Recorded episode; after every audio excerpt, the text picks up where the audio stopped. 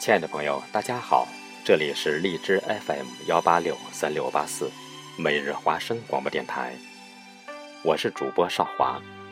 在这个时间段，我为大家带来一首诗朗诵《异乡的夜晚》，作者陈洛。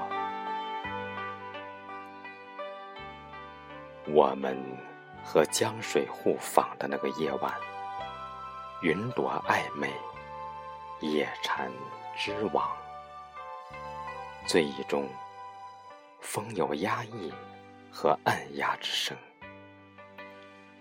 这是初夏，我们在江边的草屋里喝酒、聊天。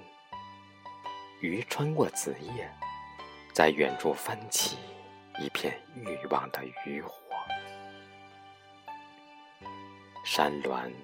和那些桅杆，我们都未能确定。江心雾锁游船，星光的流萤下，我们更像是一对出神的木偶。高大的木槿树依然固执地站着，抖落了许多稀薄的雨水。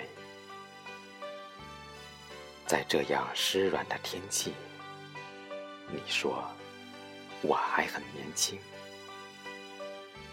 嗓音里深藏着忧伤的暗记。在这个异乡的夜晚，我们坐在潮湿的阴影里，看雨燕飞来，又匆忙离去。